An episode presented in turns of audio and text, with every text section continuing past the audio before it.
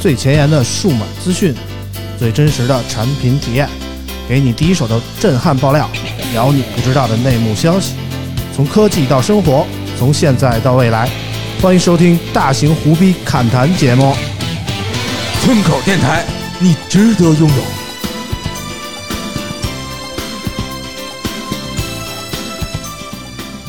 你不知世界上谁对你好，为了你他可以什么都不要。不管你混的好不好，是否给他荣耀，他都愿意为你操劳，陪你到老。有个爱你好，欢迎收听最新一期的村口 FM，我是啾啾哎，大家好，我是大潘。啊。今天那个是大潘又一次来到了现场，我们的村长呢没有来，他去干啥了呢？村长去干啥了呢？村长好像去去去去参加婚礼了，好像是啊。反正这个岁数还能参加婚礼的人不多了。嗯，村长居然还有朋友没有结婚呢？对呀、不知道是不是他之前会所妊娠嫩模上岸了哈，结个婚啥的。反正就挺遗憾的啊，今天村长没来。那不但是村长没来，老王也没来，老王也没来，老王也参加婚礼去了。不知道。啊我以为老王该结婚了吧？老王啊难难道是老王结婚，村长参加婚礼？那哎然后没请咱们对呀、咱俩没去也不正常哈。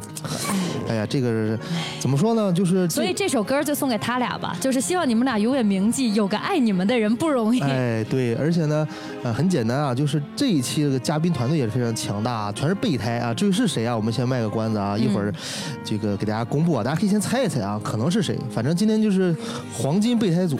啊。嗯嗯，行，那今天这期节目呢，我们加快一下节奏啊。既然我是这个代班村长嘛，那嗯节奏啊、style 有点不太一样啊。对我们就直接上，先上这个资讯部分吧。开始之前啊，还是要公布一下上期的打赏听众，好不好？好的，感谢上期的莫文月露、E Studio、莫小轩 Memories、大名媛、阳光的快乐生活、一九零五海富川贝 UK、过三补补、芝士蛋汉堡的血泪、南风八五、大头大脸杨专业、胡椒苦静二三八、蛋炒饭 Raceman。鲨鱼大叔、野风飞舞六五，特别感谢南风八五为我们打赏六十六块大洋，再一次呱唧呱唧。哎，呱唧呱唧，哎，感谢啊然后。芝士蛋汉堡的血泪打赏了一百块大洋，呱唧呱唧。呱唧呱唧啊，谢谢。好，感谢静二三八，呃，继木往南行连续两周共计打赏一千两百块之后，本周静二三八强势回归，打赏了六百六十六元，重新夺回榜一。哎呦，恭喜榜一大哥！榜一大哥可以啊！嗯就前两天我们正好在上海，呃，荣耀有个发布会嘛，一会儿我们也也会聊啊。这榜一大哥还在群里直接发了这个照片儿啊，好酒好肉等着你们来不来？啊，结果最后没人去啊！哎呀，大哥哥这一下一下这个估计挺生气啊！我都打赏了你们是吧？对，就是我既不要你们的奖品，我还要请你们吃饭。我们就奔个县就这么难吗？是不是？有机会会去的，哎有机会的话，也希望我们也能够请各位听友，如果来的话，有什么我们也不知道能不能有线下活动啊，可以请大家吃好吃好喝呀。对对对对，但是这种哎呀互相攀比榜一榜二的行为啊，我我其实个人是不太提倡的啊。嗯，对，但是也不排斥。对对对对，还是很感谢啊。当然了，这个村长也一再这个强调这个事儿啊，就是这个打赏还是要有度啊，嗯呃，量力而行啊。嗯，好，那我们再看一下本周的这个精选留言吧。嗯本周的精选留言呢，比如说第一条，喝点小酒看比赛说第一次听村口特喜欢，差不多花了一个月时间把村口从第一期开始全部听了一遍，特佩服你们几个瞎胡逼的节目。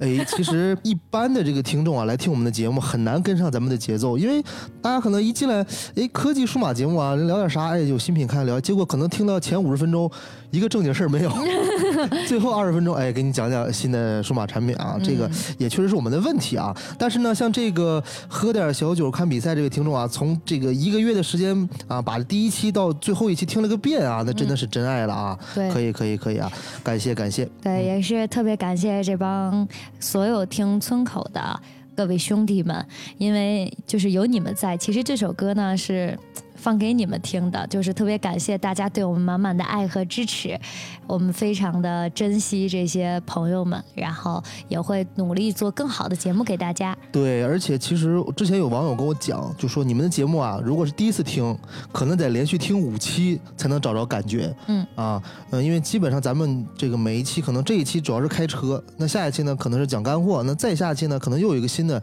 这个节奏啊。那比如说什么教大家理财啊，还有点歌来一下什么的，所以基本上你听完五期，我相信你就会爱上这个节目啊。好，我们看看下一位胡椒苦。胡椒苦说，听了节目才知道啾啾这次拍摄的内幕。我发现国内现在这类真人秀节目的导演总是喜欢故意制造问题或者冲突，觉得这样才有节目效果、有看点。其实我也听了你们上期的节目，因为我没来嘛。嗯，我觉得这个导演可能也确实没有受过这个社会的毒打 啊、想着毒打别人，结果我感觉他应该是最惨的吧。对。啊，我觉得你其实还乐在其中啊。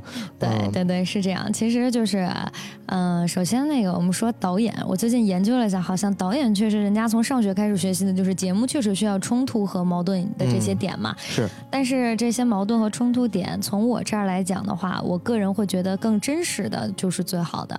对，就是我我就是有一段没有放，其实，在第二期大家可以到时候看节目猜一下，肯定剪掉了，跟导演爆发了比较激烈的争吵和争执。啊，这不是为了效果，这是真的。是真的，然后当时是对，比如说当时发生了一点一点点的事故，然后事故发生了之后呢，导演跟我吵了一架，主要的原因呢就是也是压力很大呀，二是因为我不喜欢，我真的不喜欢表演，我觉得真实的事情我就愿意拍，你觉得我废物也好，觉得我怎么样也好，觉得我能力不行也好，只要我真的这么干了，我干的这个事儿就是不行，你就拍我，对吧？我就是我就是不行，但是。如果说你非要让我去给你表演一个事故，就或者说我在这儿跑得好好的，明明没事儿，我就给你制造一个事故，这种事情是我不喜欢做的。我明白，其实九九这个节目的风格更像是现在这些呃九五后、零零后他们喜欢的，就是 real，就是我不管怎么着，你一定要真实。但是呢，其实像我们这种老男人啊，或者是这些老年人，大家可能更喜欢看的是什么？看的是这些，呃，你解决这些呃状况，或者是这个东西呃有一些很精彩的一些片段，或者很有意思的这些很刺激的镜头。我觉得这个确实是这个年龄不同，他这个人群关注点往往不一样啊。对，啊，接着这个韬光养晦一九八一说了，他问这个九九的节目在哪能看啊？嗯，韬光养晦问我的节目，那就是在懂车帝 APP 是可以看的，然后在西瓜视频、今日头条还有微博搜什么呢？都是可以看的，只要搜“揪去野”就可以了。揪去野啊，就对啾啾的啾，然后去野啊。对。哎呀，这个 IP 我觉得挺好的。我强烈嗯推荐大家看一下第二期，因为第二期和第一期真的不是一个档次的视频。第二期的拍摄出来的效果，我觉得不是一个水平的东西，呃，会更好。就是我觉得咱们节目上线以后，第二期也上了嘛。对，那我就先上线，呃，在这里给大家问问啊，就是那会比第一期还惨吗？会比第一期惨的多得多得多哎呀，那我一定要看。嗯，第一期真的就是跟第二期相比，第一期就是 just so so，啊就是小真的吗就是闹小打小闹。哎呀，如果你看完第二期，你就会觉得第一期就是闹着玩呢因为。我觉得你第一期就够惨了，第二期比第一期还惨。嗯，惨的多了而且第二期会更危险、更难。然后第二期的就包括大家想看的真正生存方面的，或者说开车方面的技巧的输出也会更多，然后知识能学到的东西也会更多。然后包括之后大家也会，我觉得看完节目之后，大家如果想开车出去玩，也会有一些帮助。那第二期那几个你花钱去雇的大神，他是来了吗？还是？嗯、来了，哦，那应该很有看点了。对。对，因为之前第一期我觉得就要叫什么小白越野这个落难记啊。哦，不不好意思，我嗯请的大神只来了一位，剩下几位大神也是没有来，一直到我拍摄结束才看到他们。哦哦，这样啊！对，天哪，天哪，所以，天哪！然后，所以就是第二期，就是所有的事情都是当时真实发生的，而且镜头它真的不能包容很多东西，就是现场的情况比你们看起来要危险的多。它确实没有拍出来那种，就我看完，我唯一难受的是，它没有拍出来那个坡度有多陡，那个地方有多可怕。比如，我给大家可以提前剧透讲剧透一些精彩的画面啊！嗯，比如说，呃，可能在你们看来就是拍出来，我也很奇怪啊，因为可能我觉得飞航拍这种东西会让很多东西显得更平。很多即使是很陡的坡儿，它都会让你觉得看起来平了。但其实，比如说有一个现车的环节，那个现车它不是说大家肯定会想着你现车找人拖你一下不就行了？我现在那个位置，我后面是一个很高的坡儿，前面是一个很高的坡儿，在我的右手，对，在我的右手边是一个将近十二十五到二十米深的鸡窝坑。嗯就是在我现车的我右手，就我车的旁边儿是一个非常深的一个 V 型的一个大坑，嗯，相当于我这时候如果有人来拖我的车，他要么跟我一起陷，要么跟我一起周到坑里。那你为什么要开进去呢？是这沙漠沙漠的地形就是那样，哦只是只是因为沙子太松，所以你所以我蛋在哪儿了。可是那个位置没有人能救你，因为前后都是大坡的情况下，别人救你，他会跟你一起陷车。那你得拿铲子先去挖吗？对对，所以挖了一天一夜。因为我力气小，我挖不太动那么多的沙子，而且我拿的那个铲子就是必须是长把儿的，因为嗯短把儿的伸不到底盘里面。对对对，然后长把儿的，我不知道大家知不知道，就是那种大铁锹，你那个后面是木头棍儿的那种，它很重。啊就是一般刨埋个坑把人刨进去那种是吧？对对对，啊它还不是铁的空心儿，它是实心儿的那种棒儿，然后特别的沉，以至于其实我扛那个锹都费劲，所以挖的就不是很快。那但是一真的是全程是你自己挖，你的摄像、你的导演、你的这个呃伙伴大哥都没有上手吗？他们不仅不上手，还总是打扰我，啊你知道吧？就是一会儿来问我一句：“啾啾，你想吃点什么吗？”“啾啾，你别挖了，啾啾，你歇会儿，啊你歇会儿没事儿。”他是帮你点外卖吗？没有，就是他们车上有一些罐头，啊然后还拿着那个水果罐头。啾啾，你想不想吃？这菠萝贼好吃。我说嗯别打扰我挖沙子，就是他们其实沙漠越野，我觉得，因为我我试过一次啊，嗯就是第一次没有经验的时候，我看到那些专业车手去冲沙，嗯他就每一次都能在那个最最陡峭的那个沙子的这个这个壁上横着开车，然后呢，每次也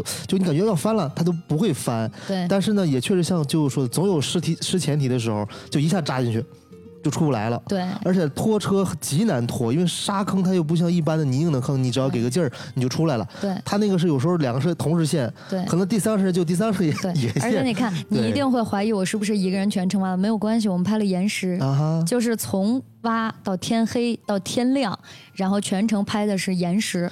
怪不得这这两天见这个就的肱二头肌啊，这个就这么说吧，我我从沙漠回来的时候，我本来只有只有马甲线，现在已经有四块腹肌了。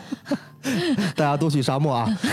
哎，好，那就这期节目呢，先不要爆料太多，毕竟要让大家去亲自看一下，嘛，看一下吧。我觉得第二集比第一集更惨，但同样不只是惨，你能学到的东西，或者说看到精彩的内容也会更多，一定会比第一期有趣的多得多。好了，那这里希望我们村口 FM 的听众朋友啊，多去懂车帝或者是其他的这些这些平台啊，去搜一下啊，对对对揪去也，然后去三连一下啊，感谢大家支持。对对对，记得夸我啊，记得夸一夸我。对，一定不要说什么阿猫阿狗都都会评车了啊，这个挺伤人的。因为前两天我发了一期提理想 ONE 的视频，然后呢，其实我就是个提车记，结果呢，好好多人上面评的，真的是阿猫阿狗都会评车了。说别人的时候呢，我觉得挺爽的；被别人说的时候呢，也挺失落的，是吧？对对对对对，对。啊，多支持下九九。好，对对对。那我们这个今天的节奏改一改啊，我们直接进入这个科技数码的部分。嗯，好，首先呢，我们先来呃介绍一下嘉宾吧啊，嗯。这期为什么要来呃聊这些东西啊？第一呢是确实没有主力队员啊嗯。的备胎嘉宾，第二是确实今天聊的这款这几款产品和这个事儿呢，也刚好是呃这几位数码界的大咖也都经历了啊，发布会他们也去了，对，所以我们把他们叫来一块儿也聊一聊。嗯好，首先来有请第一位嘉宾啊，第一位嘉宾是这个失散多年啊，失踪已久啊，对，然后特别难请。对，爽约很多次的，哎，这个数码界的巨威啊，宋成三啊，给大家打个招呼欢。迎三宋哥。哎哈，嗯，Hello，大家好，是我哈。对，哎确实好久没来了，但是我今天状态也不太好，就是鼻子鼻塞，可能还还还还会有点卡痰，啊 然后就就是是我说话可能会停顿。今天就是对不好意思，特别的有磁性，然后还有烟嗓儿，是这意思？卡痰嘛，是吧？就是我有鼻炎，鼻炎拐了的，现在偏头痛都都都都比较比较比较麻烦。就这就是之前那几期没来是为啥呢？就是鼻炎，鼻炎犯了。今天我也犯了，但是呢，我坚强，我来了啊。因为巨威啊，就是很久没来，可能一些新的朋友呢都不认识你了啊。这是啊叫三宋啊，三宋啊，知名的这个数码大 V 啊，大家可以去关注一波啊。都都谁认识啊？就对知名了，对，知名知名，我起码认识吧，是不是？谢谢。哎，来有请第二位这个知名大 V 啊，呃，这不是巨 V，大 V 啊，层次差一点啊。对，哎，就就是是就是我们的这个知名备胎啊，洋洋哥啊，给大家打个招呼。Hello，大家好。哎，其实我我备胎吧，我觉得确实是备胎，因为每次，但是每次都不巧。村长跟我说的时候，每次我都有事儿。那主要是我也跟他说过好几回，你每次都是下午了，嗯然后跟我说杨一哥晚上来呀。我说几点呀？八点。我说嗯可能不行。然后第二次啊几点呀？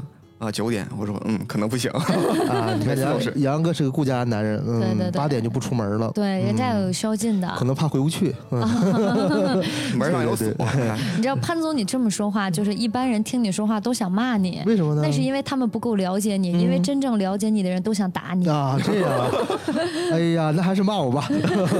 好，那我们进入今天的正题啊，来九九，嗯，来，第一条新闻来自荣耀。六月十六号，荣耀正式发布五零系列手机产品，主打一站式 Vlog 拍摄。其中，荣耀五零 Pro 搭载骁龙七七八 G 处理器以及六点七二英寸的十点七亿色双曲 OLED 显示屏，刷新率达一百二十赫兹，触控采样率达三百赫兹。影像部分采用前置双摄加后置四摄的组合，主摄是一亿像素，配备四千毫安时电池，且支持一百瓦快充，售价三千六百九十九元起。荣耀五零同样搭载骁龙七七八 G 处理器，显示屏为六点五七英寸、十点七亿色的双曲 OLED，前置单摄，后置四摄，主摄一亿像素，配备四千三百毫安时电池，且支持六十六瓦快充，售价两千六百九十九元起。荣耀 GPU Turbo X 和 Link Turbo 技术还适配了骁龙平台。荣耀五零 SE 定位终端，搭配天玑九零零处理器以及六点七八英寸 LCD 直屏，支持一百二十赫兹刷新率，影像组合为前置单摄及后置三摄，配备四千毫安时电池及六十六瓦快充，售价两千三百九十九元起。此外，荣耀还发布了无线耳机 Earbuds 2 SE，该耳机支持主动降噪及透传模式，售价四百六十九元。以上新品于六月二十五号正式发售。哎呀。好长一段啊！我觉得九九的基本功还是非常扎实，而且呢，最近英文越来越好了啊！你看看这这么多英文字母全认识啊，真厉害是不是播音毕业的？啊！必须的嘛，科班出身啊。对，然后评价一下，评价一下这个荣耀五十怎么样？嗯啊，我觉得挺好的。哎呀，完了，呃，官方回答哈。对，我觉得挺好的。嗯，好过过，没有，我们就是说的干货嘛啊，说真实想法啊。没啥真实想法。我觉得这个荣耀能缓过来已经很不容易。嗯，然后这个产品，说实话啊，不说实话行吗？呃 不说实话不行啊，村口 FM 的这个底线就是就是说真的，我说实话，我说实话，人家更更他妈不请我了。对，呃，说实话，你可以先说实话呃先先说实话，这个产品其实呃没有了以往的那种基因，比如说 GPU Turbo 强行 Turbo，嗯强行 Turbo 强强一个七七。那个新的这个七七八 G，竟然比骁龙旗舰高通骁龙旗舰八八八表现还要好，在某些极端情况下，呃，可能是某些极端情况下可能是真的，但是大部分场景情况情况下，我们还不得不不承认八八八还是毕竟是旗舰，就是所谓的一种发热或者是一种发烫，或者说一种极端情况下导致。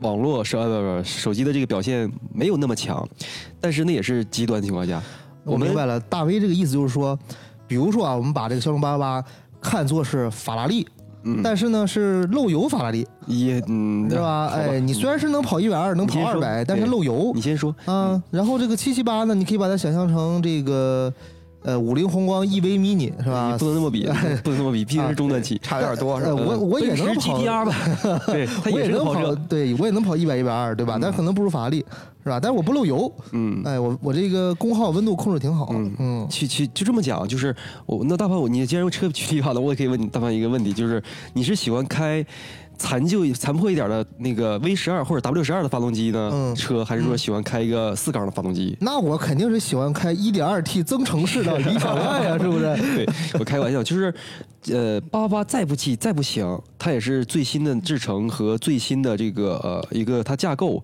还有它的一些，我们只是看到它的 CPU、GPU 的能力，但是你忽略了好多其他的呀，ISP 呢，它的 AI 算算算力呢，好多东西你不能不能被忽略的，包括充电的一些东西啊，包括它的这个什么管理的一些东西都不能被忽略。对，所以我们我我们没有忽略，我们其实更关注的是八八八 Plus，对吧？那个对对哎对，我就我就是咱咱说回荣耀嘛，就是是所以说那张图呢，呃，其实给网友造成一个很大的误解，但是呢，这也非常荣耀，因为呃，我我们不用高通骁龙 CPU 的时候呢，我碾碾压高通，但是我用了高通的 CPU 呢，我还碾压你，但是这个我觉得是这样啊，就是首先官方放的图应该不会有假，呃，总之呢，靠优化说你比它的稳帧率稳定，这个、嗯但是帧率稳定这个事儿是多方面的，你比如说发热，嗯，因为你过热它就会降频，你降频肯定会有帧率的波动，这是这是一定的事情，对吧？嗯那你从王者荣耀这个游戏来看，因为它这个游戏其实不是太吃性能，对吧？所以其实你八八八的极限性能是根本用不上的，对吧？所以我觉得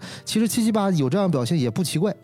而且你这三五帧、十来帧的差别，不是说你三十到六十，你是九十，对吧？你有八十九，还是八十八，还是八十七，其实影响并不大。不是吧你你看联发科的天玑是吧，都满帧是吧？你玩个一俩小时的，然后都没啥问题。对啊，这个因为王者荣耀在现在看，你跟这个什么纸牌扫雷其实没什么太大区别啊，射手就能跑，对不对？好，我们不说处理器的事了，不说处理器，嗯然后继续说它这个整体的这个其他的东西，就是无论是节奏啊，还是说产品的特性啊，还是说什么，呃，我只能说荣耀第一款就就是复出后的使用高通平台的这个缓过来劲儿的第一款新品，之前发的天玑的不算，因为那是咱们可以说是用它的这个剩余的那些过渡产品吧，对。对对对，这个呢，其实呃起步我觉得还是挺好的，是这个荣耀这个起步还是不错的，至少说找回了节奏来了。能跟上主流的这个呃，大家发新品的这个节奏，比如说你看其他的家发新品的时候，荣耀就干干干看着，啥玩意儿没有，只能干看。对对对对，现在至少说它，哎，它几个产品线，三个三个这个产品线已经铺开了，就是一个产品线的三款产品已经铺开了，然后至少说能跟得上了，然后在下半年再给它半年的功夫。我相信荣荣耀再重新回到我们公众的这个主流视野，只是时间的问题，只仅仅是时间的问题。所以说整体的话，我还是比较看好的。那杨洋哥怎么看呢？我觉得就是其实产品来说还好吧，然后其实问题就是价格。这价格了，你七七八卖到三千六百九十九，其实你知道杨哥这话我特别想说一下，你看咱们参加发布会的时候，你没发现除了咱们现场的媒体观众之外，还有那个粉丝之外，还多了很多供应商的伙伴吗？不，经销商，哎，对对，就经销商说渠道渠道渠道经销商的伙伴吗，嗯，他们很高兴啊。非常非常高兴。这个是高兴了，但是其实这个就是说荣耀其实缓了一阵儿嘛，然后呃，其实五零算是正式回归的第一款，然后有点儿就是比较。呃，大家比较期待，甚至是行业内比较关注的一个产品。对，我觉得从产品来看，其实挺向 Reno 系列靠近的。呃，不是挺像，其实我觉得就是一比一复刻是吧 剑指剑剑指 Reno 和 vivo 的这个这个那个数字系列？S S 说系列 X，对说的委婉点儿吧，是吧？就是就剑指那两个系但是。它的定价其实我也将也预也估估了一估了一下嘛，它比我之前预估都便宜五百块钱，差不多吧，因因为为我原以为可能 Pro 在四千加，然后呢三十呃五十在这个三千加，嗯然后 SE 两千加嘛，对结果他把这这个价格全面下调五百块钱，嗯，其实就相当于比 Reno 便宜五百块钱。对，但是嗯问题是，你看 Reno 我们当时不看好，就是不是好多极客不看好啊，好多极客不看好，是觉得你配置不行啊，怎么怎么着。但事实上呢，Reno 抓到了很多很多新鲜的点，比如说大家都在喜欢新配色的时候，哎，我就给你弄弄一个非常非常就是前沿的一个新配色。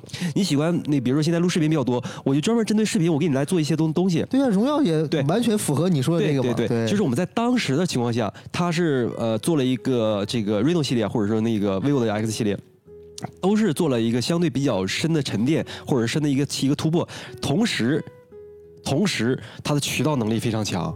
我们在线上的时候觉得，哎呀，Reno 系列不行，这个可能就表现平平，还卖那么贵。但是你不知道，每次 Reno 就去年那一样都卖疯了。呃是这样的，就是你会发现个问题，就是 Reno 系列呢，互联网上都是骂，然后线下都是买，对你发现这个问题了吗？对，因为它的特性够足够足够鲜明。其实是这样的，就很多东西呢，是你网上只能看见参数，只能看一些数字，对吧？但是你到线下以后，你能看到更多，对包括你握在手里舒不舒服，包括这东西你有没有眼缘，对吧？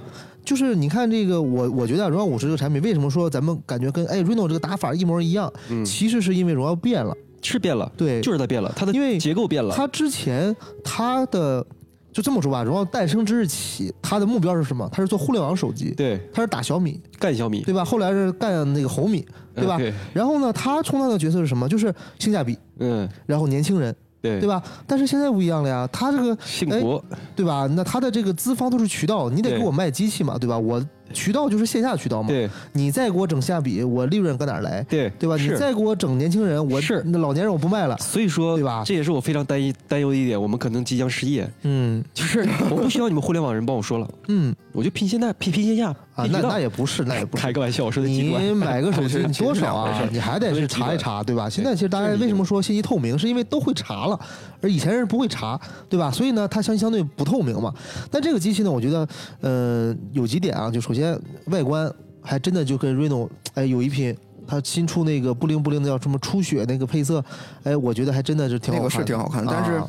我我当我当天就跟宋卓，其实我俩摸了一下，因为不太一样，它那个质感和看着就是看上去特别像，然后摸上去不一样，就是这种。那你是喜欢那种粗糙拉手的感觉？也不是，因为其实你要说特性，其实 Reno 现在特性很明显，就是是嗯，不管是他视频还是说白了自拍，就是 Reno 确实很强，嗯，就是拍出来你那个人啊都挺好看的，而且对。它的精钻工艺，然后这几就是这三几代了啊对这几代的沉淀，就是也算是让人印象深刻，而且它很有就是个性跟特色。说实话，我都买了两台。我最近有两个就是亲戚嗯的孩子要毕业，就是一个高中一个大学。然后呢，我说送个礼物吧，哎，我真的我就买了 Reno。它那个就是哦你看现在就是你迭代了三次之后，那个晶钻真的是越来越好看。是就是你觉得大众来说，如果线下你去看了这个机器，然后去摸它的话，你会感觉这东西是挺好的。而且大众是喜欢的，你知道为啥吗？嗯就举个例子，小米、红米之前发个手机，发完以后呢，它单独发了一手机壳，嗯，就是这样一个不灵不灵的。其实大家对大家对这个不灵不灵的东西是有需求啊，的。你说小米十一那个那个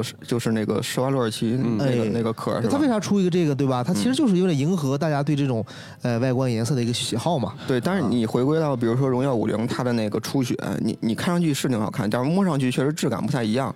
如果就是别的人去做这个东西，就我觉得是很好去做的。因为啊你就是说不好听点儿，它感觉是一个，就是多加了一个就是镀膜呀，或者是涂层都可以，你去让上面再做一些这个就是不灵不灵的感觉。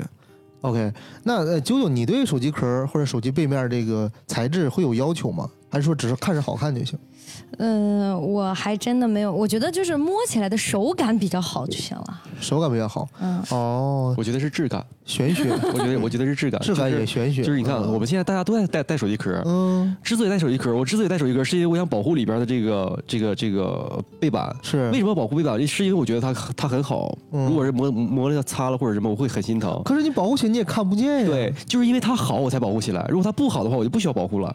这个逻辑，这个逻辑很很很乱，但是呢，这这 就是这个，但是呢是符合是大大家很多人的一个哎，我也理解，对吧就好像我把钱存到银行，嗯，钱是好东西，我要保护起来，对不不是这？意思吧？就是保护起来越好的东西你才越越保护。啊如果如果说你觉得啊，就看着就不行，那我保护它干啥呢？但是其实还这东西还有一个就是新鲜劲儿是不是在那儿？嗯因为对其实我就是当时买那个 iPhone 十一的时候，那个墨绿色，那一开始我带壳带了大概半年，后来半年就裸奔了。摔过一次之后是吗？嗯，也算吧，就磕了一次。因为这个东西可能就是说，就是你的新鲜劲儿过去了，感觉就是，因为说白了，它就是个快消品。现在手机就是个快消品。对然后你用的时间长了，然后这个新鲜感劲儿过了，它再好看或者怎么样的，说白了你就看那块屏。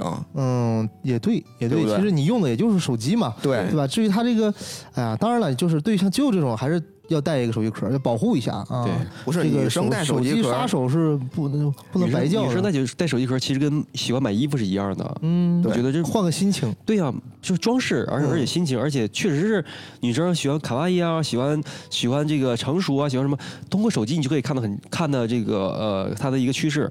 对，而且其实说白了啊，就是，呃，我觉得这个荣耀这次也又变了，变渣了。以前呢，它都是男性用户群体为主，现在呢，它希望通过这些配色，通过轻量化的机身，通过 Vlog 神器，哎，来这个吸引一部分女性用户。因为毕竟线下渠道，我刚才讲的，我不能只卖年轻人吧，对吧？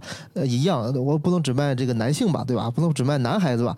哎，女孩，我我相信啊，未来这个手机的这个选择会加入这个荣耀这个品牌，因为以前就是 OV。因为他们真的懂女女性消费者的这个喜欢嘛，对吧？我觉得路很长，他得慢慢走。因为首先说实话，荣耀对于线上的这个用户可能感知会强一些，暂时只说品牌啊。线下呢，用户对它的这个感感知呢没有那么强。对，因为它其实我之前看过一个数据啊，它的市占份额最高的时候是百分之十七，嗯然后呢跌到跌到最低时候是百分之三，嗯嗯，然后呢最近呢它不是又有产品九点五恢恢复到九点五，那你可以看到这样一个变化意味着什么？意味着确实像大卫说，它有很长一个路要走。为什么？就是你线上不行了，你没有曝光了，你没有话题了，那线下这个渠道毕竟它只是一个卖货的。对如果你只靠渠渠道，你就会会跟谁一个下场呢？你看中兴、酷派。联想，这不当年都是以渠道为发家的吗？但是你看，光有渠道也不够，对吧？对该卖不出去还是卖不出去。不，因为女啊性用户这个市场确实是很难进的。对，你想小米是吧？它你对一百一开始它荣耀就是就是对的小米是吧？然后小米这么长时间，它的它也推出了很多就是针对女性用户手机，包括 CC 啊，包括小米十一青春啊，其实都是针对女性用户的。对，但是说实话，没啥没啥太大波澜。对用户用户群相对来说，如果固定了之后，你去改的话，真的是需要时间。对，但是我还是比较喜欢或者比较看好荣耀的啊。为什么？首先，据我了解啊，华为的工程师，手机手机部门的工程师啊，基本上大部分都是去了呃荣耀。啊、当然了，也有一部分去了什么 OPPO、vivo、小米啊，但大部分都是去了荣耀啊。而且呢，就是荣耀也接收了好多华为的资产，比如说研究所嗯啊，北研所，其实很多现在都都是归荣耀了。嗯啊然后这是一其一，其二是说，呃，荣耀吸收了这么多技术，然后同时呢，它虽然说很多人说，哎呀，你没有麒麟了，你还是那个荣耀吗？你这个优势还在吗？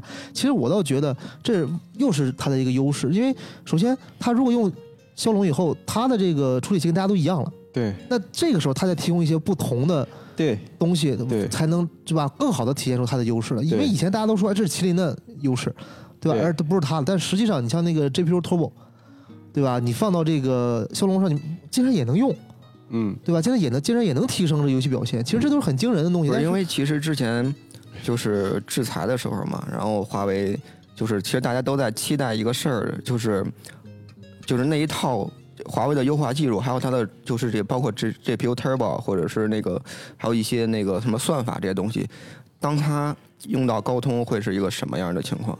其实现在一定程度上来说，其实荣耀在做的就是这个事儿。对啊，对啊。大家可以去等一等，对吧？而且还有个很有意思、很有意思的点啊，就是我们测试的时候呢，我发现荣耀五零是可以跟华为设备组队的，比如说那个华为的一碰传呀、华为的这个跟平板或者笔记本这个所谓的这个投屏啊，啊，包括是跟其实啊啊这些东西我觉得就是一个协议问题。啊，协议问题，之前大家为什么组成一个互传联盟？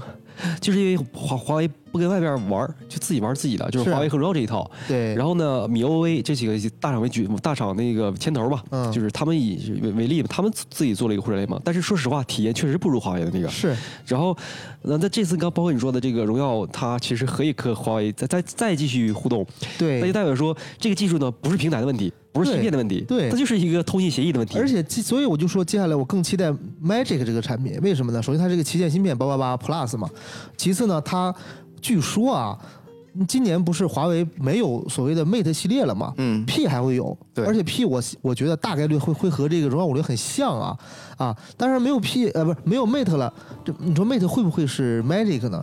未可知，对吧？Mate 也是 M 开头的嘛，Magic 也是 M 开，都是 M 系列嘛，对吧？而且呢，你说这东西都设计好了，这一波研发人员都跑到荣耀去了，你说是吧？能不知道这啥啥好东西，啥坏东西吗？而且这个产品对于华为来讲，一般都提前两年去做这个产品路线的规划和预演，所以我觉得 Magic 这个产品还真的值得期待，因为我觉得它的出现可能会让荣耀彻底翻身。但是现在好，呃，不是淡没有淡啊，就是说现在它那个设计好像有人说是滑盖嘛，不知道你看到没有？那还滑盖啊？应该不会啊，因为他太是滑盖，滑了，都已经在滑盖翻过一次身了。因为之前翻过一次车了啊。Magic 是滑盖嘛，对，这个爆料的人估计就是拿之前的都改不改吧，是吧？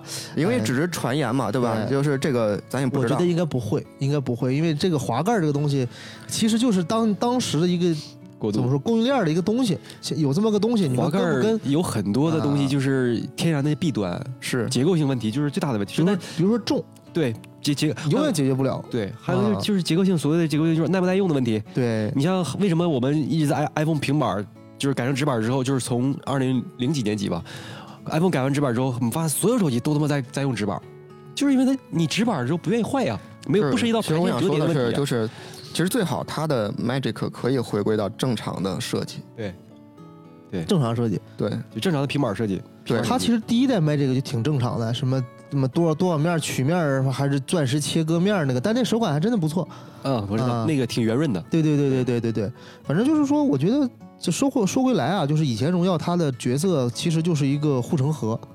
这个之前节目我也聊过，就是为了什么？比如说小米过来撕撕华为了，你荣耀去，对吧？哎，今天比如说 realme 来做性价比了，就撕红米去红红不是不是也还是荣耀去，对吧？然后呢，比如说这个今儿有人骂华为了，荣耀跟，对吧？都是这样。然后呢，内部呢也一样啊，就是你你所有的新技术荣耀你不能用，我一定是华为先用，对吧？其实这样生存的荣耀挺难受的，空间有限嘛。对，吧但接下来其实它就更广阔了嘛。你那个华为也不做手机了，对吧？自产也给荣耀了，我觉得应该产品应该不错啊。嗯，虽然说现在有些技术挺拉胯的，比如说呢一一百一百瓦快充，很多人反映说，哎呀，怎么跟友商的六六六十五六七、六十六的差不多？多。嗯，没办法，对吧？你这个是充电这个应用嘛，充电这个真的，OPPO 虽然是一直没有上二一百二十五，它不是有那个技术嘛，嗯，但是 OPPO 的六十六啊六十五瓦真的是呃挺挺好的，充电又不热，对。然后还效率还可以，然后呢，这个整体的这个控制都都不错就。它荣耀这一百瓦有什么问题呢？就是我一开始推测啊，我以为是高通的解决方案，就是像小米这种魔改高通的 Quick Charge 啊。但是呢，我发现荣荣耀这不是，荣耀这个真的还是华为的那个 Super Super Charge，它是可以向下兼容的，就是你用这个可以兼容你以前那个华为和荣耀的快充协议，但它不能充笔记本，嗯这个比较遗憾。啊，你想，毕竟一百瓦的功率在那摆着，硬件支持，结果呢，你你只能充手机。对，因为啊现在感觉就是你在追求数字上的这个好看有没有必要？对对，因为我觉得就是你比如说，就算你给了我一个六十五瓦的，是吧？但是你的效率真的特别好，我觉得这个口碑会还会它会炸裂。但是如果一切都是为了线下能拿出吹嘘我我。知道，但是说，但是你你要你会有感知嘛，对吧？因为这东西我觉得是长时间你去考虑的一个问题。对如果你给了一个一百瓦的，但是它的效率现在就是现在问题是，它就跟六十五的是一样的。对那你你的你的就是我感觉我买个一百的一百的，为什么感觉 我得到一个六十五的，是吧？对，这个我觉得没办法，像宋说的，确实线下渠道需要一些卖点的积累。对，你得有哎你得有数字性的东西，你得有冲击类的。就为什么有凑数镜头这个东西？一说嗯不管几千万像素，我先告诉你，我摄像头是四个。哎，我四摄，对吧？对，你看你这单摄、双摄的，你就没法卖。对，嗯，线下渠道确实有一些这种营营销方面的考虑啊。呃，哎呀，我觉得这也也不算啥吧，就是有有的时候一直在想，就是让你，如果你让所有人都彻彻底底的懂了手机，那该多好啊！但是想想这不现实，但是我觉得民智已开啊，懂到现在已经很多了。是很多，但是啊、你你发现很多东西你骗不了人家了。嗯，是，但是啊还是那句话，就是如果说这个这个呃产品本身不够，这个怎怎么讲？哎呀，就是说，如果说你你你你你你这真的让所有人都懂，这条路非常非常非常长。其实现在我们，我觉得按照我当时设想，也就实现了百分之十，嗯哼。也就百分之十的人稍微懂了一点点。但是你会发现，这百分之十的人存在于微博啊、B 站啊，哎，全是那些键盘侠，你知道吧？我们发一视频啊，可能前十条评论都是骂，啊，骂的其实也挺在理的啊，你没有这个，你没有那个一亿，比如说一亿像素这个方向的问题是啊吧？红米同款，那问题是，就是我说的有一句话就解决所有问题啊，但是这个话可能。不不合适，就是我前两天我买买理想 ONE 嘛，我发一提车视频嘛，啊，你这个抖啊，你这个那那个，那我说那你买库里南，他又来说你这个差十倍价格，你怎么能同比呢？那不一样嘛？多少钱干多少钱的事儿嘛，对吧？你看红米的人，你肯定觉得这荣耀五零手机不给力，但是你要是看的是 iPhone 的人，你可能觉得哎，好像还挺好看，就是你看你的参照物是啥。但是其实现在对荣啊耀还是要有个宽，就是大家比较宽容的心，我觉得。哎，这个倒是也对吧谁给你宽容啊？我这个消费者拿钱，对，行你我就买，不行我就不买，我怎么宽容你啊？我啊，我这我拿五千块钱过去，支持一下是吧？爱国一下，这不是这叫宽容。你要对消费者来说是吧？那我我觉得就是我说这个宽容不是说消费者的宽容，你知道吗？杨洋哥意思是你可以不买，嗯但你别去骂，反正你也不买，对吧？你何必踩一脚呢？就跟那个就是刚才再回到刚才的问题，就是七七八那个问题，就是五零跟五零 Pro 都是七七八，对吧？然后这全全系标配七七八，标配七七八，嗯然后这个东西就有人说看到 Pro 也是七七八，然后就就关了，把视频就给关了。那这个东西其实没有太大必要，这个东西。有必要啊？你看 Reno 和 vivo 的 X 系列都是那个不，你知道为啥吗？低配，我知道。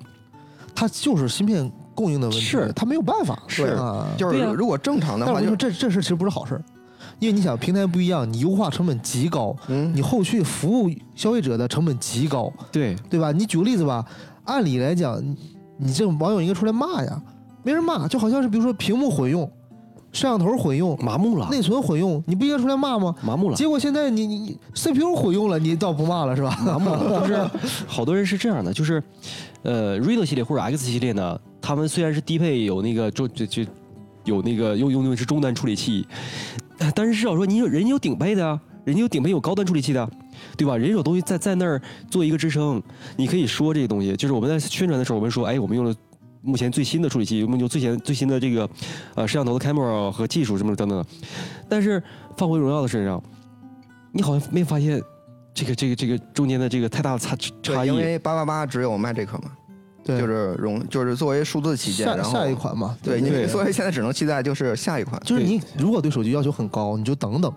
看看所以说只能说只能说宽容一下。但是我觉得荣耀有一点很很牛啊，就是这个七七八它竟然是首发嗯，啊，这个我觉得还挺厉害的啊，因为我不知道为啥前场没跟进啊，但是我觉得，呃，应该马上小米应该会出吧，啊，好像下周下下周不知道啊，反正不清楚。听说是马上他也要出一个七七八，咱们可以看，拭目以待，卖多少钱 啊？如果说价格最少五百往下降，如果价格一顿探到底，那哎呀妈呀，真是鲜明鲜明对比了。对，但是我最后总结一下，我觉得就是荣耀五零这个手机呢，你用应该问题不大，为什么呢？你看它它没有什么智商税的配置，对，屏幕 OLED，对吧？然后一这个呃十比特的，一百二十赫兹的，对吧？基本上就不拉胯，就是你这个哎钱儿，我能给你最好的东西了。看我问一个问题，啊它的十比特是原生的十比特还是八八斗十？呃，应呃，我觉得大概率应该是抖的，因为目前为止原生的屏没有几款呃是，，OPPO 的是对，没有几款是啊。，OPPO 的这个全全全链路嘛。啊，然后呢，这个影像呢，说白了，一像素那个东西我试了一下，调的还可以，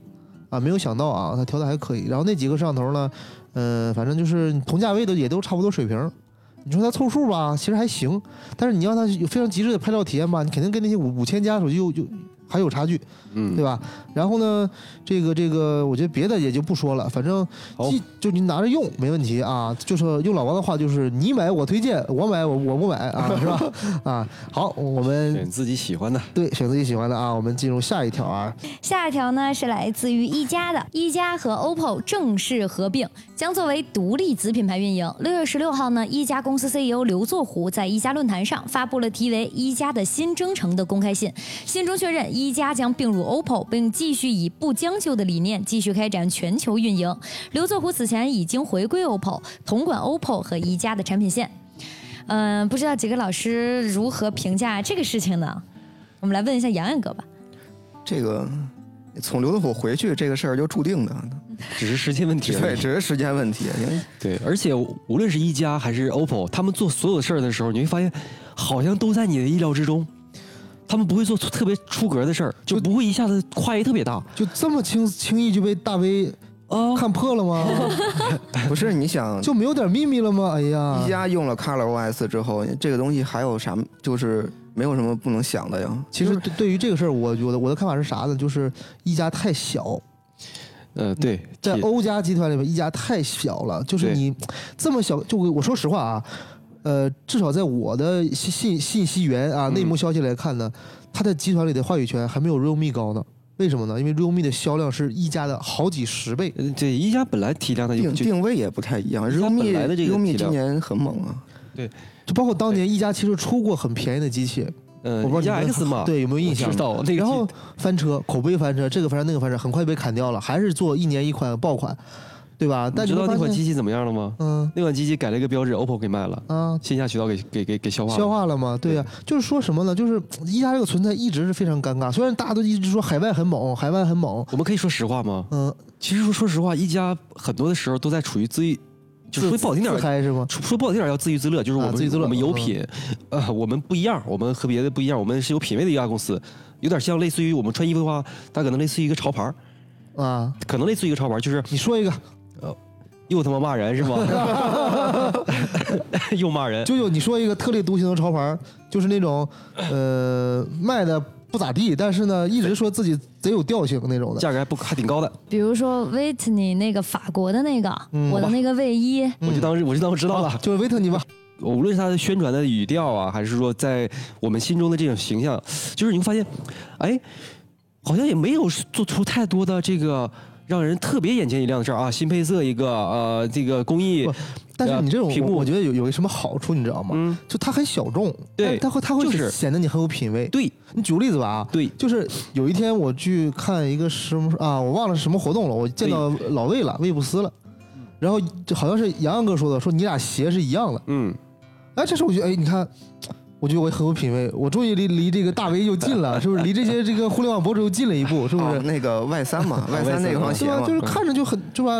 不咋不咋地，很小众的品牌，但对但是你会发现，当这时候你就觉得你很有这个认同感。对，啊一加其实就是这样的，就是对给人他一直这么语调是这么宣传，但是说实话，从销量来讲，就我们手机你你做手机得去卖嘛，从销量来讲，从它的这个份额，你会发现它确实很小，小到说有一段时间很危险，对，大家都知道说，哎，如果这段时间一家再不再表现再再不好的话，可能他的这个在集团所谓的集团内部的这个话语权可能会进一步的削弱，甚至说有可能就直接是吧，就就就就就融融进去了，这个就不要病了，就融进去了。包括刘作虎他这个，你说他升职也不算升职啊，就都同样的 title 对吧？这也是这样啊，这么有能力一个人，在这个小平台上屈才了，你还是来我这儿对吧？这还是这个问题。但是呢，有啥问题呢？就这个事儿是个内部邮件，禁止外传的，就就传出来了，大家就知道两个 要要要要合并了。你就这么就就这 事儿吧是不是营销呢？你说，嗯。你就会发现一个问题，就是我大胖，我跟你说件事儿啊，嗯。这事儿千万不要告诉别人，嗯。除了老王之外，你千万你谁都可以说，啊。你肯这老王肯定会知道。我虽然说，我虽然说这个事儿呢，不一定是大胖你直接说的，对，怎么怎么样，就越暗示你说你不能告诉别人呢，不能告诉别人，但是肯定有人会说，嗯，就就跟那个辟谣八百遍，这个事儿绝逼是真的。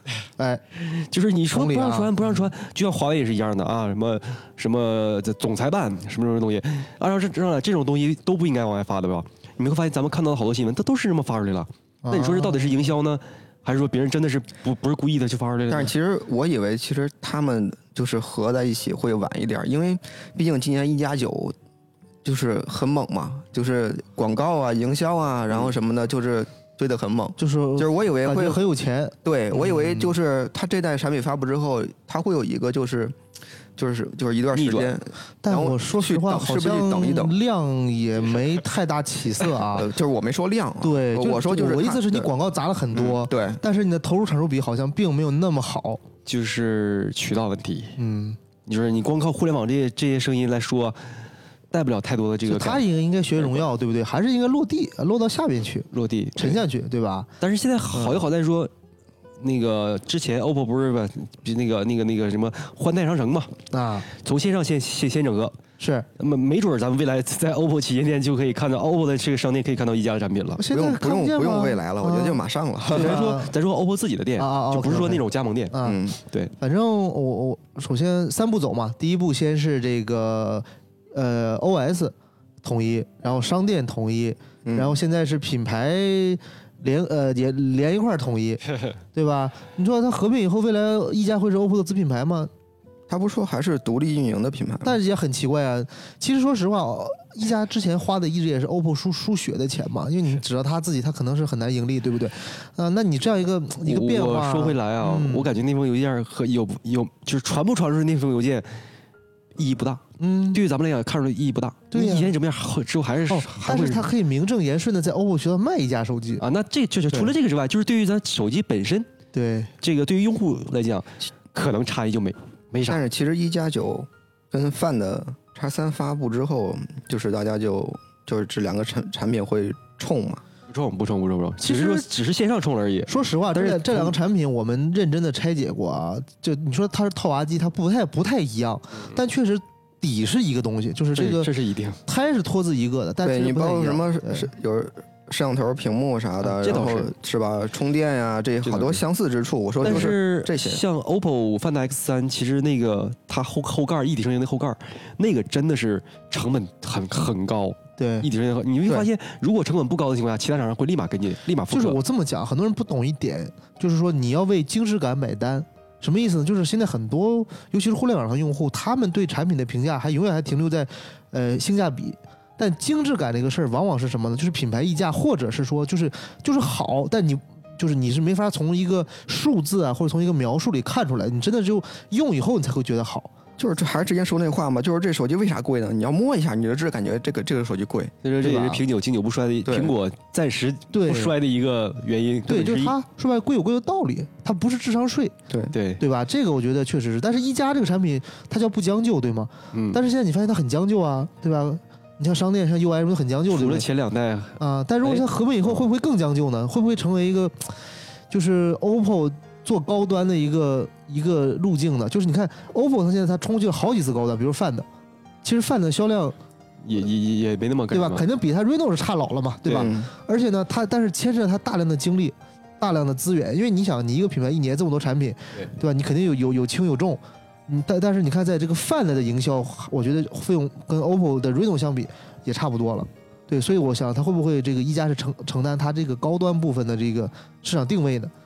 但是这样不感觉就就真真的是冲了，就真的是冲突了吗？Find 跟一加，然后就砍一条线，对啊，二者之间砍一条，线。但是他让他放放弃 Find 也不太可能哈，毕竟是挣不了这么多代的这个旗舰。所以说这个东西啊可能还等等看看他他们到底是到底是。其实现在你看这个个，OPPO、vivo 都有一个在这个泥沼里很难拖出来的一个问题，就在哪儿？就是首先它走渠道，它必须要照顾这个线下市场，但是它的高端就很难卖，因为嗯，线下市场人家很很简单啊，你四千家、五千家，我就看苹果去了，我就不会考虑你这个品牌了嘛。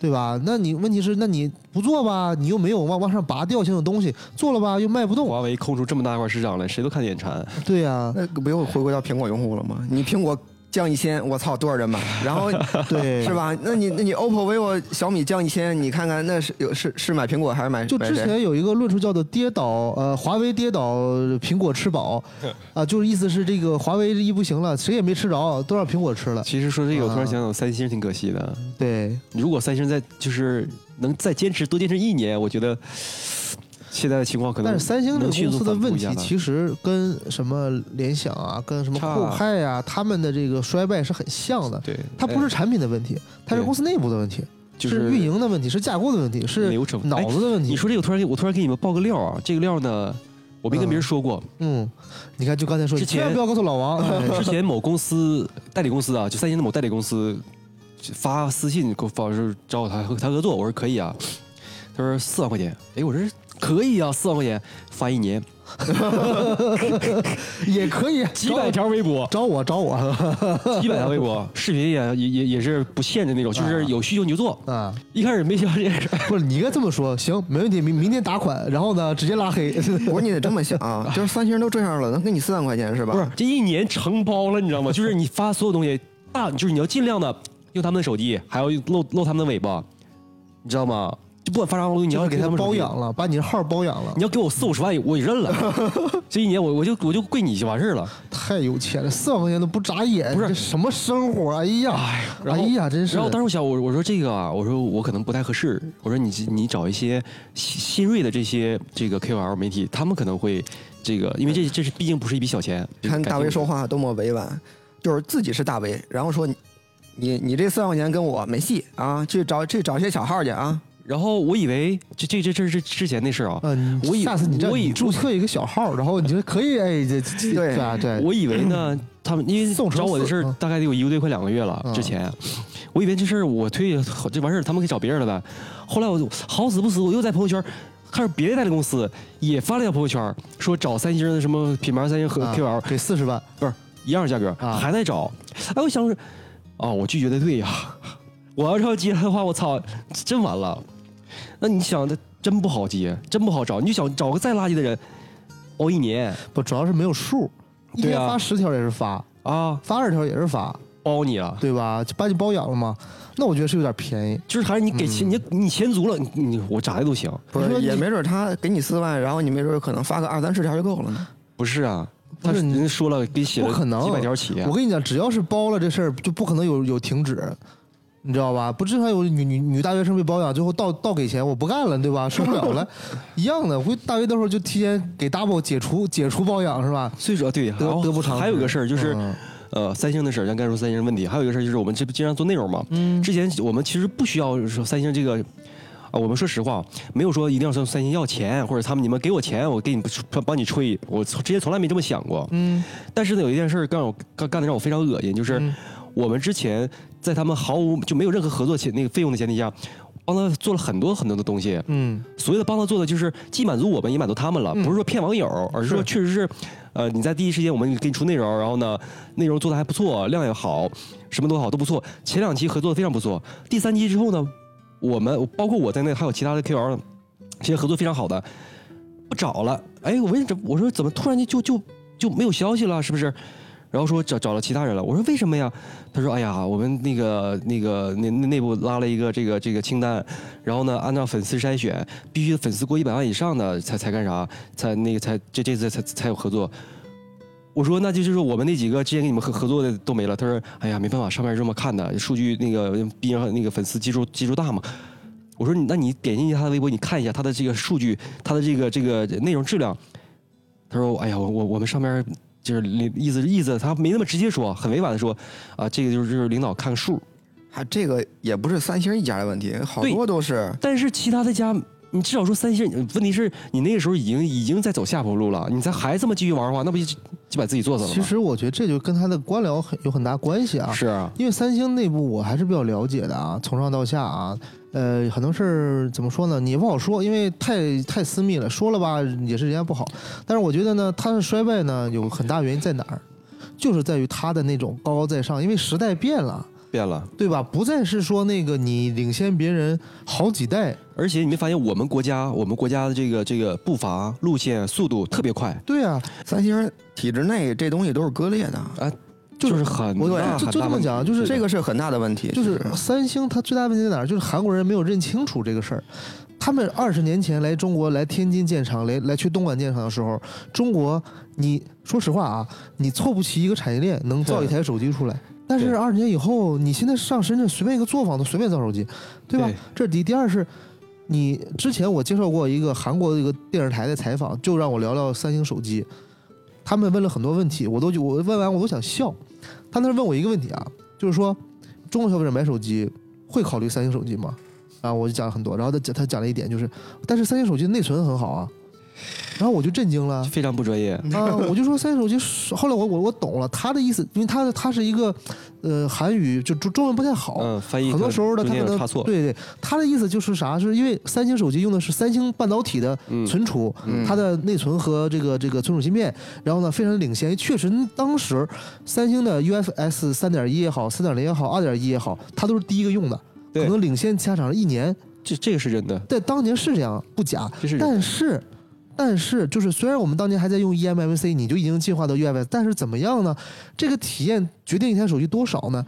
就他们还活在以前，就是我产业链，我屏幕牛逼，我存储牛逼，我这个这个还有摄像头是处理器牛逼，啊摄像头牛逼，但是怎么样呢？对吧？现在一台手机它是一个综合体，你美颜牛逼吗？对吧？你 UI 你的系统牛逼吗？对吧？你有没有什么更好的这个不是还有一个问题，你受限于什么芯片啊什么的，不见得能发挥它全部性能，对不对？对啊对啊，对吧？所以就说回来，就是他的这个官僚主义，韩国人他就没有没有认清这个事儿，他没有发现时代变了，他还没有觉得疼。就他就觉得说他产品好，但他嗯你以前比我们好一倍、好两倍，但现在可能只好百分之一，消费者会在乎这百分之一吗？不会在乎，对吧？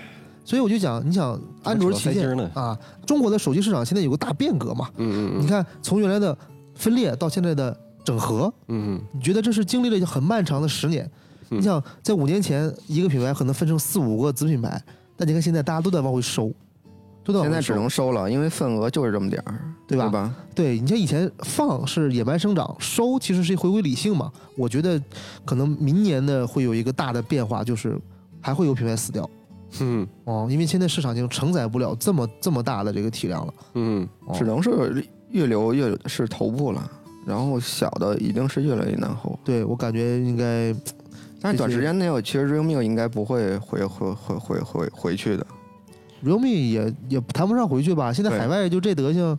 今天我看一新闻，就是中国的这个集装箱供不应求，为啥呢？嗯因为因为是这样，集装箱是全球嗯大家共用的啊。现在海外的就是那个好像是英国吧，它的集装箱已经就是从码头到码头以外三十公里嗯堆满了。对吧？就是等于说是没有贸易了，嗯没有贸易了，等于说海外市场接下来呢，虽然会复苏，但是肯定没有中国市场强劲吧。所以我觉得大量的品牌还是以中国市场为主，这是肯定的，啊。好，谈下一个话题。对，可以过了，可以过好了好了，今天这个正经内容啊，已经聊得差不多了啊。正经内容聊完了哈。对，九九开始吧，开始你的表演。呃，今天正经内容聊完了，接下来我们来聊点有的没的啊，对就是不喜欢听我们这个闲扯的朋友们就可以关掉本期栏目了啊。对，然后呢，就是呃，最近网上很多事儿很火啊，村长对对对之前给我写了个清单，我觉得他这个没啥他不懂没，啥他已经跟不上社会热潮了。让我们聊聊球，我说聊聊啥球呢？我说是工体那种来回乱乱乱晃的球吗？他说不是，他说欧洲杯啊。我说那不聊了，这这没啥意思，你就我就跟着你反买就行了啊。那天就忘代买一手，结果这还，这个打水漂了是吧？失败了哈啊你你还挣挣七块多是吧？我挣了三十七块多。啊，三十七块多啊，可以啊。所以呢，我们今天主要聊时事热点啊。嗯呃，上周有一事儿特别火，想你的夜。哦，就是你没有吴亦凡帅，也没有王思聪有钱，你凭什么这么屌？嗯，凭什么对吧？哎，除了长得帅，你不是你除了长得好看点，你还有什么？你除了有点钱，你还有什么？我现在你知道我现在心态特别平和，你知道被网友骂的时候，现在原来就是被键盘侠喷，心里还会有一点波澜。现在我的反应就是我躺，我直接躺平，你们骂我吧，连聪哥都出来舆论大，就是来娱乐大众了，我有什么不可以娱乐你们的呢？对这个事儿是啥呢？就是上周特别特别特别火的，就是这个呃，王思聪好像就是求爱孙一宁求了四年，然后就一直不得，求而不得，然后呢，最后要跟这个孙一宁对撕，然后我说孙一宁是谁呀、我就说让找找吧，哎。我一找，我我当时下巴惊掉了，哦，原来王思聪也当过舔狗啊！不是，这是这是就是那个得不到的永远在骚动是吧？骚动了四年，其实对这个啊，就是现在我们我们我们从那个影响力影响面最大的就是王思聪是个舔狗，但是呢，其实影响力次一次一点，其实就是孙一宁本身他有也有存在很大的问题，就是他之前做过一些出格的事儿，骗过人，然后退过网，嗯，人设崩塌过，对，然后王思聪中间是不知道的，不知道那人是他，然后所以说做起了这个这个所谓的我那舔狗，但是后来知道了之后呢，就就就就就就分开。但是但是思聪哥经常什么什么，现在吃什么都没有味道。如果你在我旁边就有味道了，你说这说出这种话的人，他应该是真是、宝，我昨天去输液啦，你咋了？输的啥液？想你的液。哎，对吧？这个土儿土儿情话，听得我这个直男癌都犯了啊。对，但是你现在聊什么？就是 聊这个话题啊，就是你怎么看这个事儿？大家怎么看？因为在座的这个有像九九这种单身的女青年，对吧？呃，有像大威这种啊老男人啊，不对，应该说杨哥老男人，大威这种中年男人，像我这种这个小鲜肉哈。呃，像我这小鲜肉，对，刚毕业的，咱们分别代表几个不同的阵营啊，来聊一聊啊。首先，先抛第一个问题给九九啊，就如果是有这么一个那个舔狗追求你四年，嗯，然后你的态度呢会是什么样的？他为什么能让他追求我四年？这个人从跟我说第一句话的时候，我就会回他一句：每次看到你，我都会有一种异样的感觉，什么感觉？恶心的感觉啊！然后拉黑了。啊，拉黑了，对，这也是个问题，他为什么不拉黑他呢？因为各有所求。哎吊着不很好吗？哎，对，其实我觉得就是，虽然说舔舔狗舔到最后一无所有啊，但是呢，确实是你你你你对方不删你，你就总觉得哎我有戏。不过你要再想，因为他是王思聪啊，谁敢删他呀？王思聪一删性质就变了。网暴他了吗？被反网暴，以以前不都是王思聪网暴别人吗？嗯，对吧？好像他还网暴过什么半藏森林什么玩意儿的啊，不太清楚啊不。是舔狗，哎，对，这次你看他，我他妈不是舔狗。而且前两天还有人把他的这个微信的这个号的二维码给他公布出来了。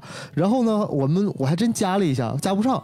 然后但是他那个个人签名是什么？呃，擦，别他妈加了，烦死了什么的啊！对对对，我觉得那现在就问题就就来了啊，就是觉得这个事儿有没有背后有没有什么商业逻辑呢？因为这个人，你看他那个大伟也说，他以前退网过，嗯，那突这是复出了就红，就一下爆爆火。前两天他开个直播间，说是什么没有声卡，大家听不见他说话，他就坐那儿哭，好像一晚上挣七十万嗯，就是啊。现在网红经济真的，有的时候你没准就躺着，真是躺着，钱就叭叭往你身上砸。不是躺着挣钱，我理解啊，我我不是这是个职业嘛，躺着挣钱，但是 他也没躺着啊，至少在咱咱看的都是没躺着的呀。嗯，包括今天看了个视频的这个一个精精选部分，他开直播怼网友，嗯。就是网友发发留言，他去回答人家，嗯。啊，人说比如说就是什么，呃，你有什么本事？他说我啥本事也没有啊，你说气人不气人？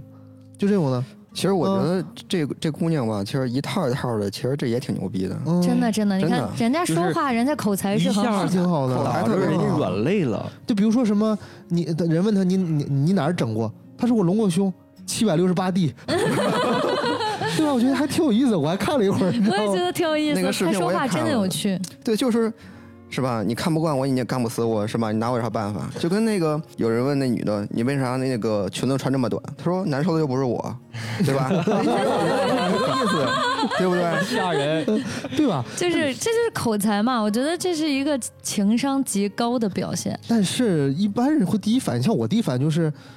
这个事儿确实有问题，就是王思聪难道就一定会努力的出击，你就一定会得到你没看什么东西吗？，就是他跟网友说话的方式，跟他怼王思聪的方式一样的，他也是这么说王思聪的，说我就觉得这个王思聪是不是有这个宝宝你一点也不会心疼人，然后他说的是一百五十斤还让人心疼，我们别活着了，好不好？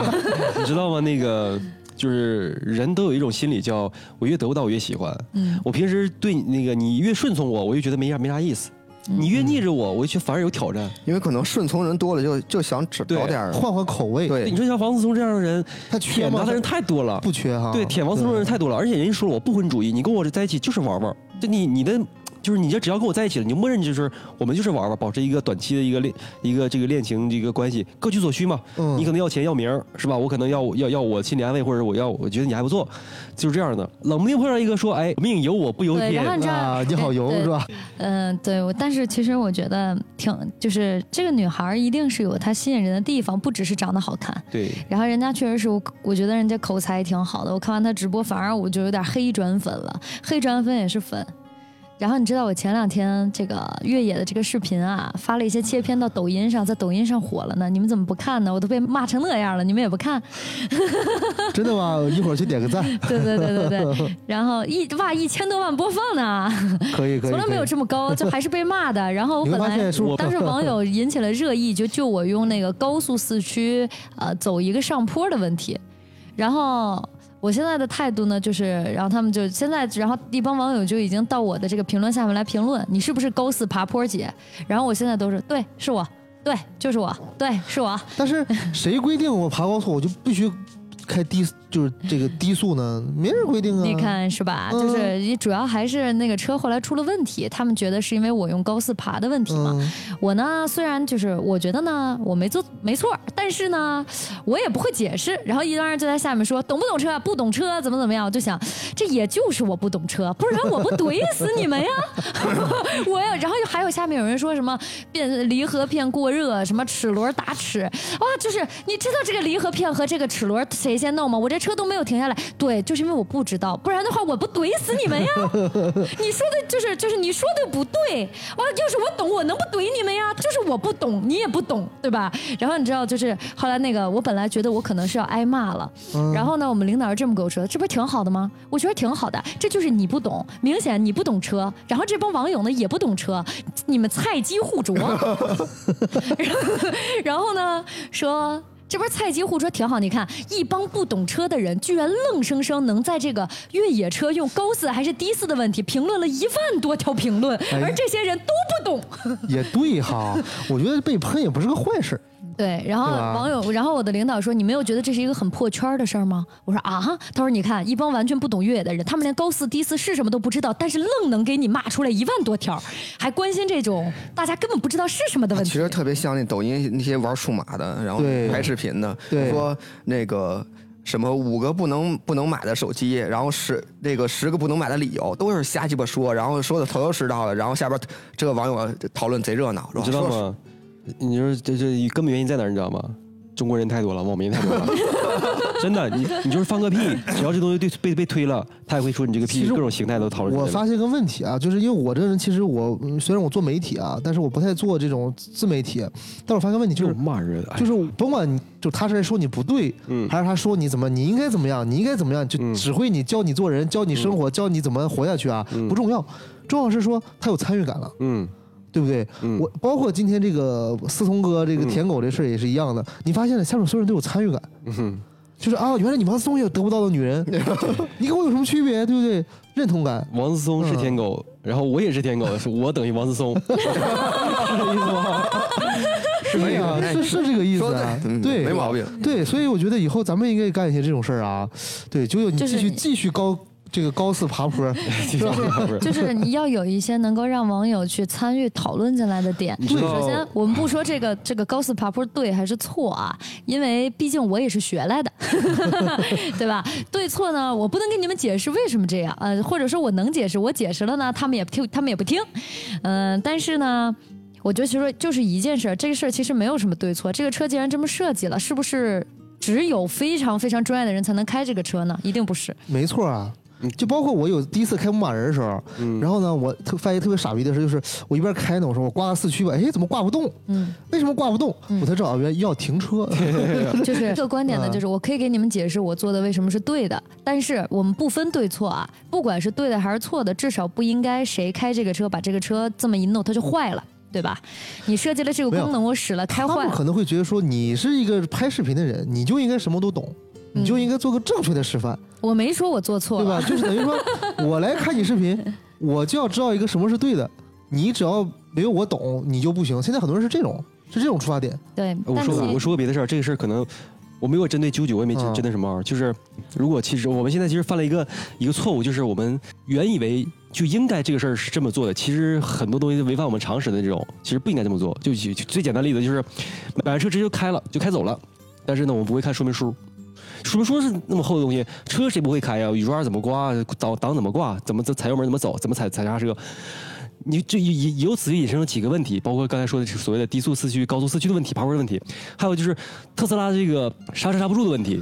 单踏板操作的问题，对都是问题。对，就是好多时候我们其实可以多看看说明书，包括手机的说明书也是一样。对对对，是这样的。真的，因为它里边确实有很多指引你应该这么操作是对的。就这事儿，我给我给大家讲个特别特别傻的事儿啊，就是不知道大家用用没用过建设银行的网银 APP，就是我登录嘛，然后我把打把我的这个手机号打上去了，我把我的用户名打上去，怎么都登不上，然后我打打电话给他客服，我说你怎么怎么登不上呢？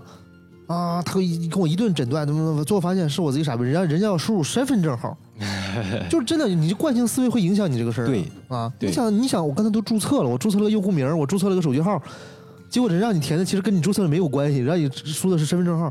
所以说有时候大家真的是会被自己的这个经验主义误导，对就是你看完说明书，可能百分之八十都解决了。对，而且确实是厂家把说明书能遇到的问题，或者是操作的这个东西，都会给你写在说明书上，除非是故障的，那可能很复杂嘛，这个什么原因，这这个很复杂，但是基本上操作，大都基本上都会在写写在说说明书里边。因为我之前我还翻过我那个车，确实好多东西我之前没注意啊、原来应该先这样再这样，我说怎么怎么怎么样，翻了说明书但现在人才懒啊，对呀、啊对呀、对，所以说就还是得多少耐心学习嘛。就刚才我我那理想我不刚买嘛，然后我想问一下这个中控的这个屏幕左右这个显示信息能不能调？我怎么试半天调不出来？我发了个微博，结果底下有两个人回复，第一个是你不是数码博主吗？这还得问。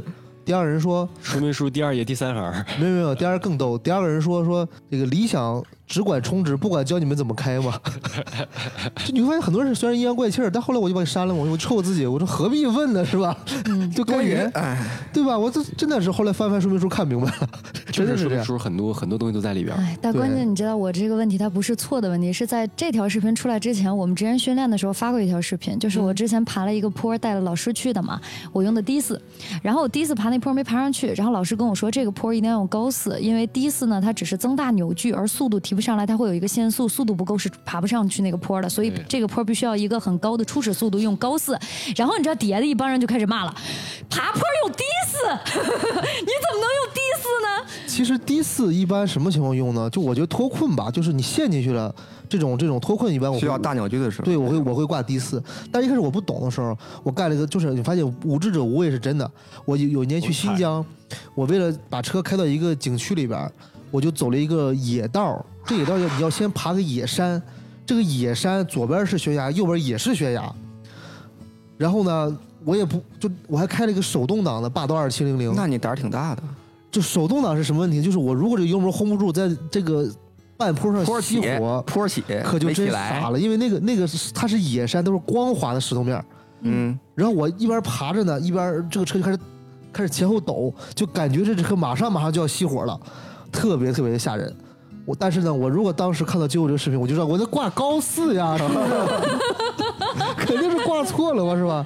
对对对，这个还是真的嗯，。其实越野真的就是没有那么多的事儿，就是很简单，两驱上不去用四驱，四驱上不去用低四，低四上不去挂后锁，后锁上不去挂前锁都不行，挂如行。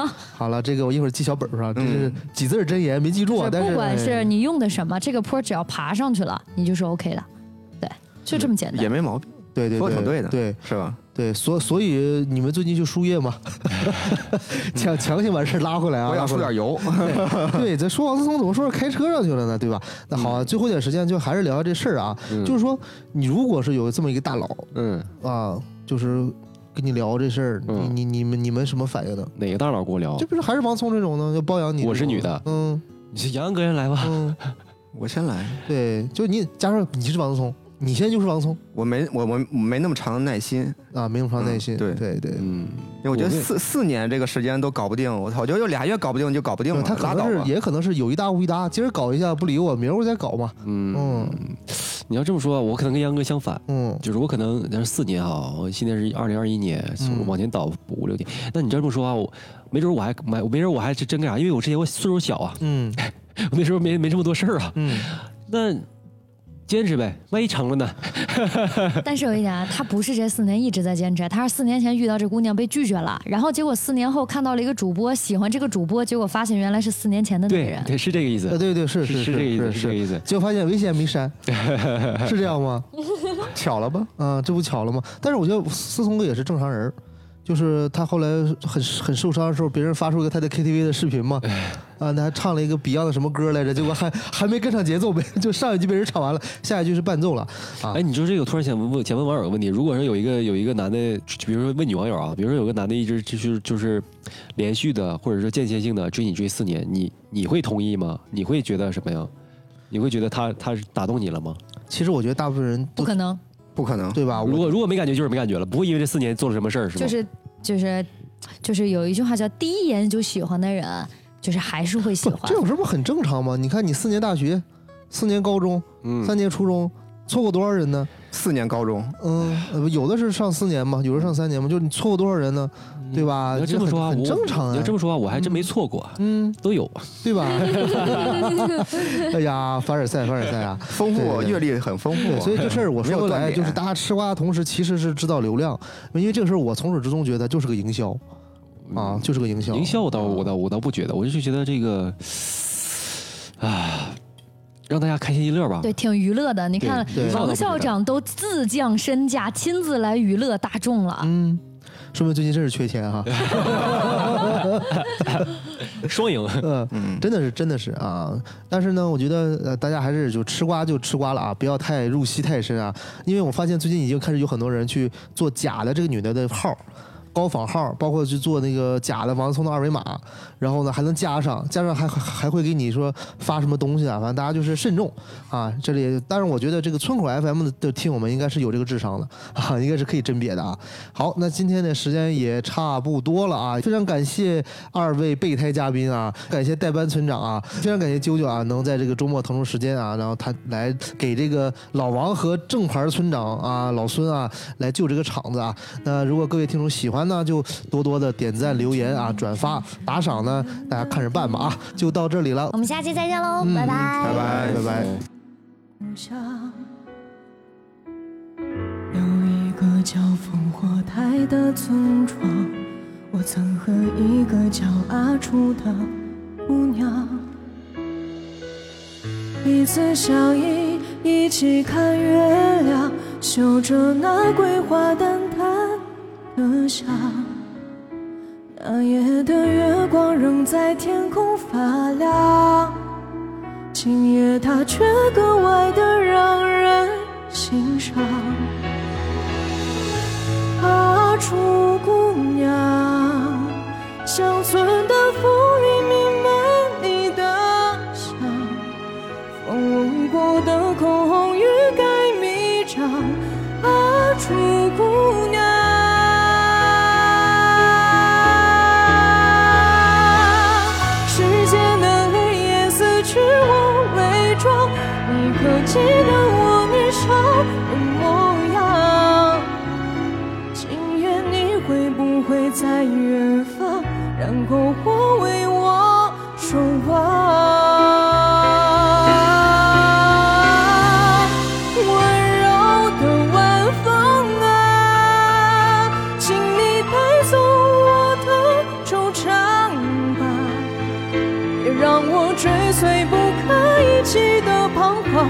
啊，朱姑娘。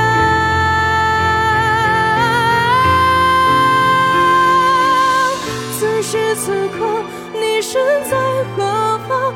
你可记得我年少的模样？今夜你会不会在远方，让篝火为我守望？